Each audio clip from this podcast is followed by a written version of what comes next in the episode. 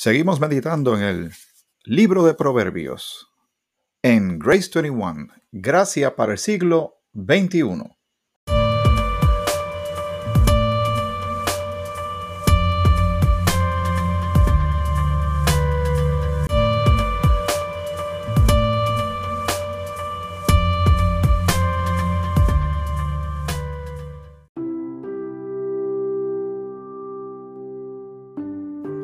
¿Qué tal? El Señor te bendiga. Aquí Miguel Antonio Ortiz. Muy agradecido, como siempre, de que me permitas acompañarte en esta jornada bíblica. Ahora estamos considerando proverbios y vamos a ir notando tú y yo que esto tiene mucho, mucho material de pensamiento, de consejos eh, bíblicos de la, de la vida, de cómo se debe llevar la vida. No digo vida cristiana en el sentido estricto, porque si nos vamos a dejar llevar de cuándo se escribe, quién lo escribe, pues Cristo no ha venido todavía, no ha nacido, no ha ministrado, no ha ido a la cruz, no ha, entregado su vida, no ha, no ha sido puesto en la tumba y resucitado, y tampoco todo lo demás que vino. Después cuando Jesús, Jesucristo ya resucitado y glorificado, levanta a Saulo de Tarso, ahora apóstol Pablo, y tiene todas esas cartas desde Romanos hasta Filemón y todo lo que contiene eh, para la iglesia cuerpo de Cristo estas diferentes cartas. Pero, como también siempre aclaramos, que dice la misma Biblia, toda la palabra es inspirada por Dios y es útil. Así que en esa realidad y con esa certeza nos acercamos y meditamos en esta escritura a ver qué, ¿verdad? Pablo dice en Tesalonicenses, el capítulo, primera Tesalonicenses, el capítulo 5, que examinarlo todo, retener lo bueno. Meditamos las cosas y vemos lo que aplica para nosotros. Como quiera, es gran enseñanza, eh, uno se admira grandemente de la sabiduría de Dios, eh, hay gran beneficio, gran bendición en todo esto que vamos considerando. Pero me gusta hacer esta aclaración porque debemos ser consistentes, que el mismo apóstol Pablo dice que que tracemos bien la palabra de verdad, que seamos eh, obreros, buenos obreros, que no tenemos de qué avergonzarnos, que trazamos la palabra de verdad. Y se considera cuando uno medita en la escritura quién lo dijo, cuándo lo dijo, a quién se lo dijo, por qué se lo dijo y para qué se lo dijo. Lo hemos dicho muchas veces, póngalo en práctica, eso a mí me ha ayudado mucho a entender la palabra de Dios y lo que es aplicable para ahora, porque hay cosas que no aplican para este tiempo. Nada más con la, con la eh, oración, con la expresión bíblica que dice que ya no estamos bajo la ley, sino bajo la gracia, ese cambio de paradigma es enorme. Y te invito a que busques e indagues más sobre el respecto. Capítulo 2 de Proverbios. En el primero eh, nos tomó un par de episodios salir de él, pero mm, tampoco esto no es una carrera de 100 metros. Es un maratón que se corre con ritmo, sin perder el ritmo, con calma, yendo hacia la meta. Y dice así el capítulo 2 de Proverbios. Hijo mío, y este término hijo mío lo, expresa en más de una ocasión. resulta como, como íntimo, ¿verdad? Como de un padre eh, buscando lo mejor, eh, pidiéndole a, a su hijo, presta atención, lo que te voy a decir ahora es bien importante. Tantos consejos que nuestros padres nos han dado.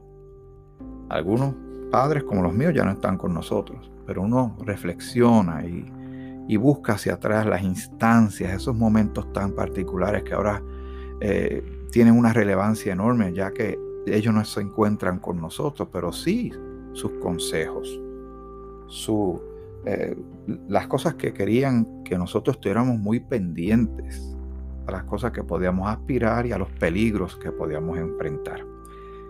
Hijo mío, si recibiereis mis palabras y mis mandamientos guardares dentro de ti, haciendo estar atento tu oído a la sabiduría, si inclinares tu corazón a la prudencia, si clamares a la inteligencia y a la prudencia dieres tu voz, si como a la plata la buscares y la escudriñares como a tesoros, entonces entenderás el temor de Jehová y hallarás el conocimiento de Dios.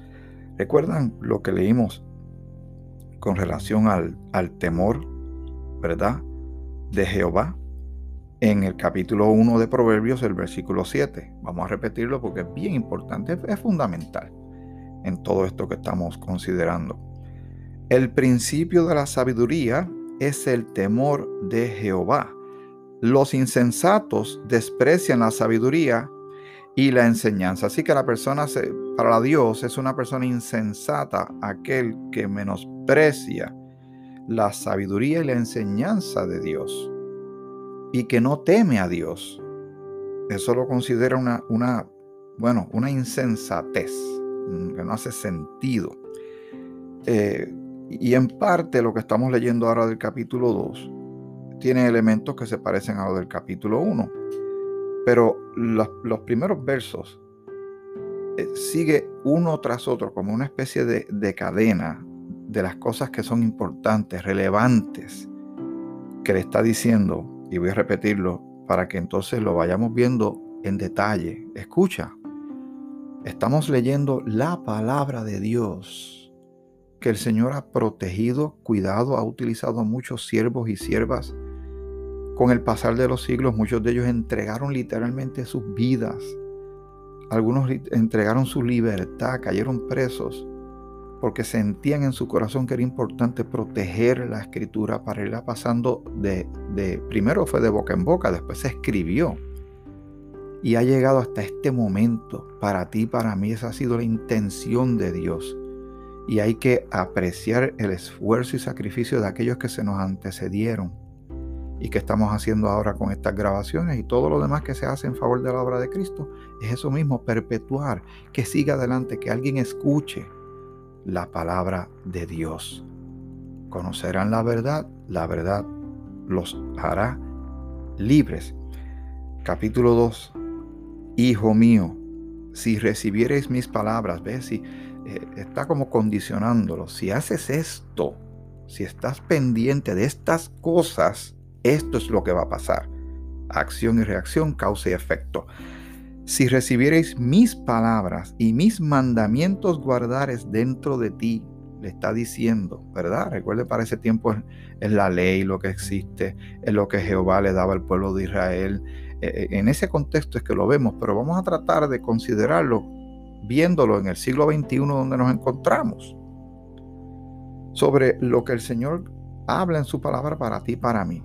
En las cartas de Pablo dice que andemos en el Espíritu, que no satisfagamos los deseos de la carne en desórdenes, que vivamos como para Él, que vivamos pendientes a las necesidades de, de los demás.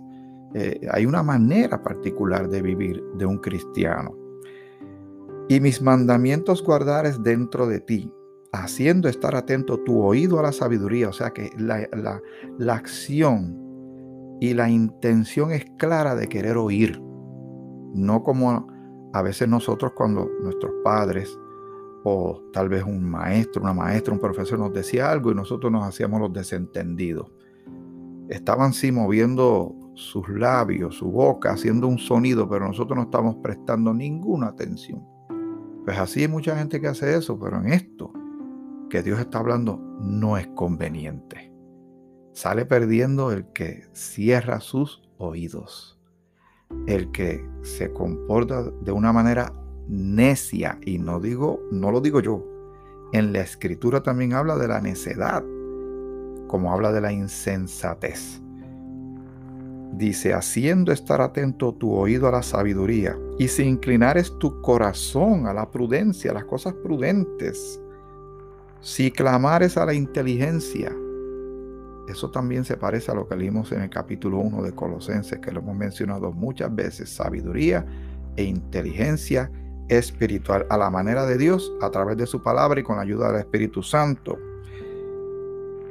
Si como a la plata la buscares, o sea, como aquel que busca algo de valor, con esa fuerza, con esa pasión, y la escudriñares como a tesoros, entonces entenderás el temor de Jehová y hallarás el conocimiento de Dios. Esas eh, posiciones, eh, actitudes, de e, esas prioridades claras de una vida, de un corazón, de una mente que está enfocada en el Señor, en la vida que tiene el Señor, en la relación que tiene con el Señor, traerá consecuencias beneficiosas, benditas, eh, de madurez, de crecimiento, de asombro, porque el Señor no deja de asombrarnos. Mire qué, hermoso termina esto en el, en el 5, el versículo 5 del capítulo 2 de Proverbios. Entonces, y para el entonces tienes que atarlo a todo lo que leímos en los versículos anteriores. Entonces entenderás el temor de Jehová. Vas a captar por qué hay, hay un temor y siempre aclaramos que ahora en la relación que tenemos con Dios, que hemos sido reconciliados con Dios, Dios es nuestro Padre nos relacionamos con Él como hijos, como hijas. Es íntimo, más cerca que eso no puede ser. Es, especial, es consistente, es diario y es eterno. Porque la escritura dice que eres Padre eterno. Y si nosotros somos hijos de Dios por, la, por causa de la fe en Cristo, pues somos eternamente de Dios. Él es eternamente nuestro Padre. Y hay un temor reverente por todo lo que significa Dios. Pero no es un terror que le tenemos, porque entonces un terror o un miedo a Dios no nos permitiría acercarnos a Él. A todo lo contrario, huiríamos de Él como hizo Adán y Eva, que trataron de esconderse, pero ¿a dónde podemos huir de la presencia de un Dios omnipresente, todopoderoso, que todo lo puede y que todo lo sabe? Versículo 5 eh, nuevamente, entonces entenderás el temor de Jehová y hallarás el conocimiento de Dios, que es un gran tesoro. Es muy práctico para un mundo anticristiano, un mundo tan violento, tan lleno de pecado. Tener el conocimiento de Dios viene bien. Es como tener una mochila con muchas cosas que se necesitan para poder caminar por el mundo hasta que estemos con el Señor y llevar la vida. Amén.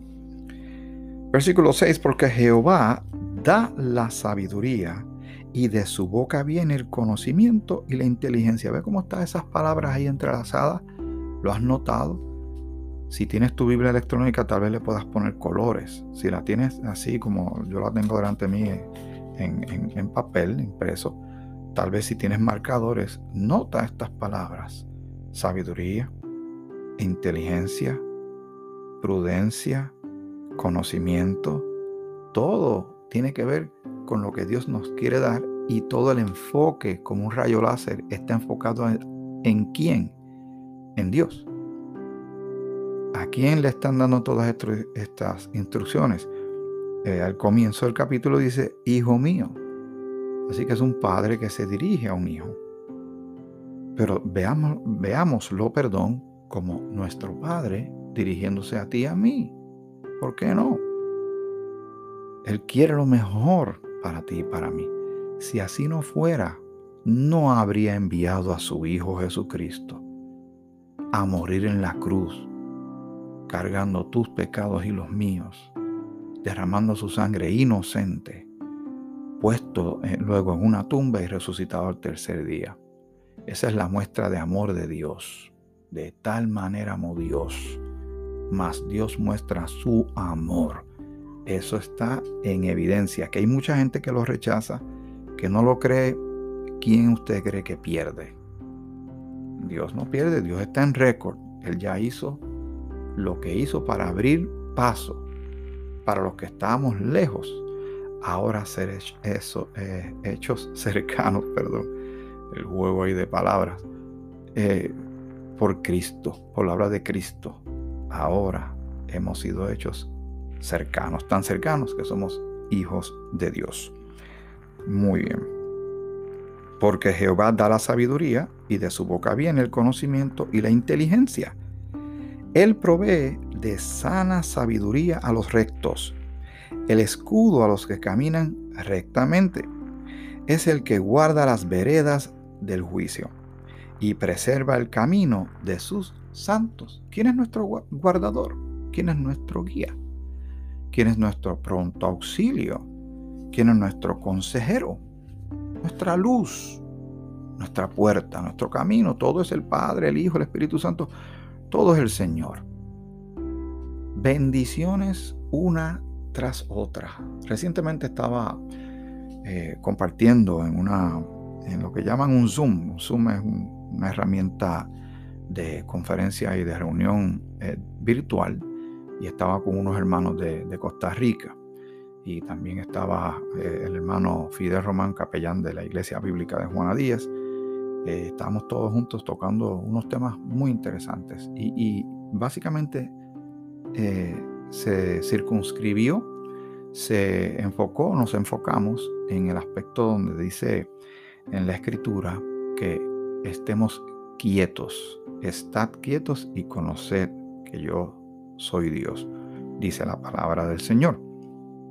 Esa quietud es necesaria para detenernos y enfocar, nuevamente poner en justa perspectiva y en la prioridad correcta lo que es de Dios y nuestras vidas. Porque es muy fácil quedarse enredado en las cosas del mundo, en lo que el mundo exige económicamente, socialmente, en modas, música, comida, eh, en política, eh, en, la televisión y todo eso va arrastrando a que todo el mundo tenga una vida terráquea, terrestre, limitada, alejándose de lo que tiene que ver con Dios. Y Dios en, en más de una instancia, ya acabamos de leer unos buenos ejemplos aquí en Proverbios, donde prácticamente nos toma, como el ejemplo que dio el pastor Alonso de, Costa Rica, como que toma tu rostro y el mío y lo sostiene como cuando nosotros queremos hablar con, cuando nuestros hijos eran pequeños, para tener toda su atención y lo toma por el rostro y le dice, quédate quieto, escúchame, oye lo que te voy a decir y lo que viene detrás que hace que un padre detenga a un hijo para llamarle completamente su atención, más vale que se preste atención. Porque viene un consejo, viene una enseñanza, puede venir un testimonio, algo viene que conviene. Pero la gente anda tan deprisa, y eso incluye personas que son creyentes, pero se han desviado por causa de muchas cosas que han llenado el plato de sus vidas. Que Dios y los asuntos de Dios y su palabra, que son tan importantes para nosotros poder atender todo. De eso es que se trata. No es una interrupción. Dios no es una interrupción. Ese es el, que le da sentido y estructura a toda nuestra vida. Para ser eh, buenos esposos, buenos padres, buenos administradores, eh, buenos mayordomos de los recursos, buenos ciudadanos, todo viene de la palabra de Dios. Pero estamos queriéndolo hacer a nuestra manera, a nuestro mollero, andando a gran velocidad.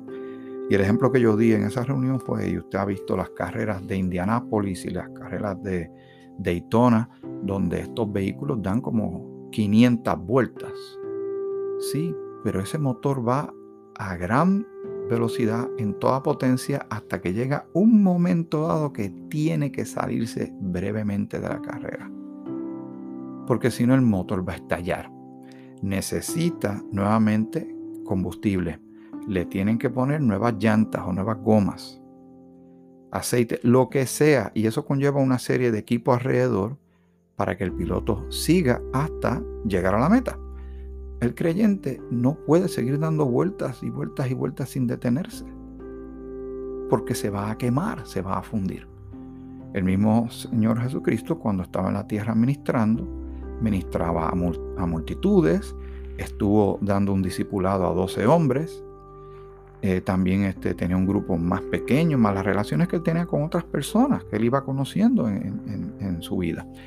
Eh, pero siempre, y eso quedó eh, escrito para beneficio de, todos, meditar, que él sacaba tiempo para estar a solas, pero no a solas sin hacer nada, era para orar, era para estar conectado con el Padre. Porque al hacer eso, se equipaba con lo necesario para atender lo demás. ¿Ve? Que todo hace sentido cuando uno medita. Todo hace lógica. Dejar a Dios fuera de las cosas, vamos a pagar el precio. Vamos a caer en desorden, se cometerán graves errores, se perderá mucho tiempo, recursos, etc. Se ponen en riesgo relaciones eh, y realmente no hay tiempo que perder. Somos embajadores, tenemos un mensaje que llevar, tenemos que ser efectivos en el tiempo que nos ha tocado y, aquí estamos viendo que el Señor quiere que seamos prudentes, inteligentes, sabios, con conocimiento, etc. Y todo proviene de Dios. Alabado sea su santo y bendito nombre. Muy bien.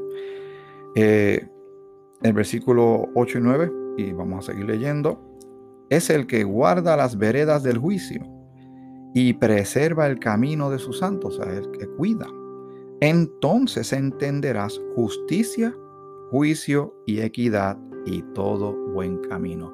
Todo esto a la manera de Dios. Entonces entenderás. Pero para llegar a, ese entonces hay que estar pendiente que esté en su lugar lo que se menciona antes. Y aquí cada uno tiene que hacer un autoanálisis. ¿Cuánto nos interesan estas cosas? ¿Cuánto estamos queriendo sacar tiempo para crecer en sabiduría e inteligencia espiritual a través de la palabra de Dios. ¿Cómo está nuestra vida de oración? Yo no te digo que estés tres y cuatro horas orando, hay quien lo hace, pero por lo menos ora. Y yo debo considerar eso también. La escritura la hemos dejado solamente para domingo y que, que hacemos el resto de la semana. Todo esto lo tenemos que considerar para ver el orden de prioridades, qué es lo que realmente está llenando tu vida y la mía, que puede que esté saboteando nuestro crecimiento en el Señor. Déjame seguir leyendo un poquito más rápido, ya me, quedan muy pocos segundos, pero vamos a seguir en el próximo episodio. Este es el capítulo 2 de Proverbios. Entonces entenderás justicia, juicio y equidad y todo buen camino. Versículo 10, cuando la sabiduría entrare en tu corazón y la ciencia fuere grata a tu alma, la discreción te guardará, te preservará la inteligencia para librarte del mal camino de los hombres, hombres que hablan perversidades, que dejan los caminos derechos para andar por sendas tenebrosas, que se alegran haciendo el mal, que se huelgan en las perversidades del vicio, cuyas veredas son torcidas y torcidos sus caminos. Hmm, suena fuerte esto, pero lo que está dando es un buen consejo para no ser desviado ni arrastrado por aquellos que hacen el mal. Seguimos en el próximo episodio. Estamos considerando Proverbios, el capítulo 2, en Grace 21, Gracia para el siglo XXI. Que el Señor te bendiga, te bendiga mucho.